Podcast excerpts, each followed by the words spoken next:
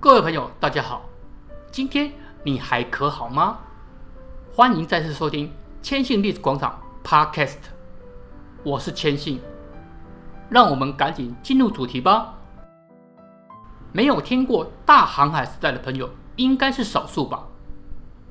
如果没有，那么总该看过电影《神鬼奇航》，由强尼戴普所主演的海盗，应该令大家印象深刻。故事的背景就是这个时代，还有像是日本光荣公司出的大航海时代游戏也是，诸如此类的衍生作品更多不胜数，甚至出自尾田荣一郎绘制有名漫画《One Piece》，里面的许多人物都是取材于这个时代，比方说黑胡子这个角色，历史上还真的有以此为名的爱德华第七。他是当时恶名昭彰的海盗，相信这个话题肯定大家有兴趣。不过我们留在日后再聊。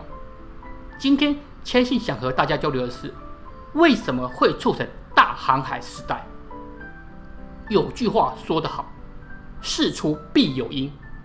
那么导火线是什么呢？那就是我们今天餐桌上常用的香料。肉，比方说肉桂、肉豆蔻与丁香，你一定会很好奇，这些便宜的东西怎么会引发大航海时代呢？这个就请听千信从头说起吧。现在的我们可能很难想象，在从圣经时代到中世纪时，香料是非常重要的交易品。之所以会有这种说法，是因为当时没有冷藏技术与一定的卫生条件，香料就是为了掩饰食物变质之后的异样气味。不过，这个说法并没有太强的证据支持。从可以考据的史料来看，中世纪时来自东方的香料绝对是奢侈品。那么，能够享用使用香料菜肴的，自然都是有钱人。怎么会去吃变质的食物呢？所以说，中世纪后期欧洲对于香料的巨大需求，究竟出自什么原因？至今依旧争议未决。就我们所知，不管是丝路还是其他的贸易路径，都是陆上或是近海路线，于是沿途就形成很多因此出现的城镇，而当时。香料的产地都是在东方，在进入欧洲之前，要先通过回教势力的地盘。几乎所有的香料贸易的主导权都在穆斯林与古吉拉特邦的商人控制之下。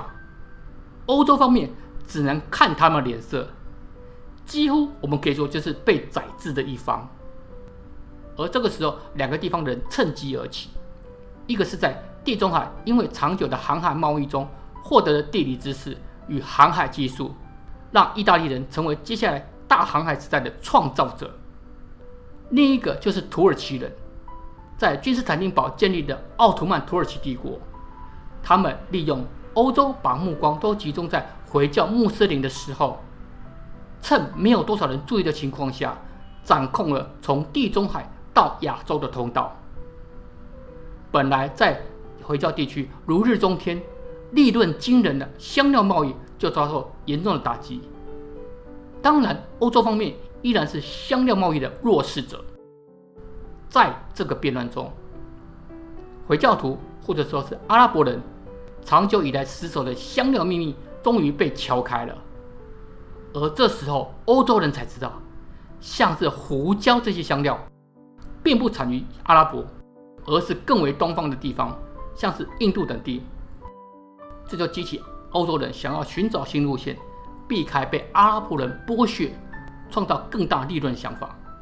毕竟从原产地到达消费者手上的价差差不多就是五十倍，当然会让许多的冒险家趋之若鹜。第一个就是达伽马。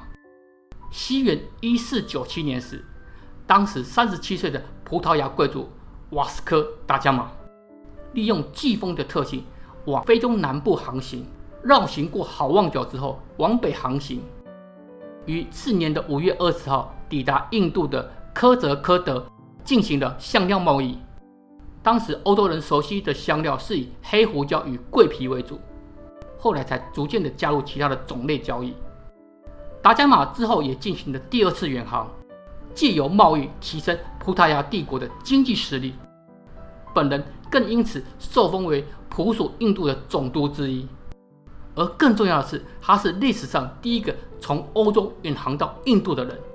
这里稍微岔开来说，影响人类历史进程的一百位名人排行榜中，他名列八十六名。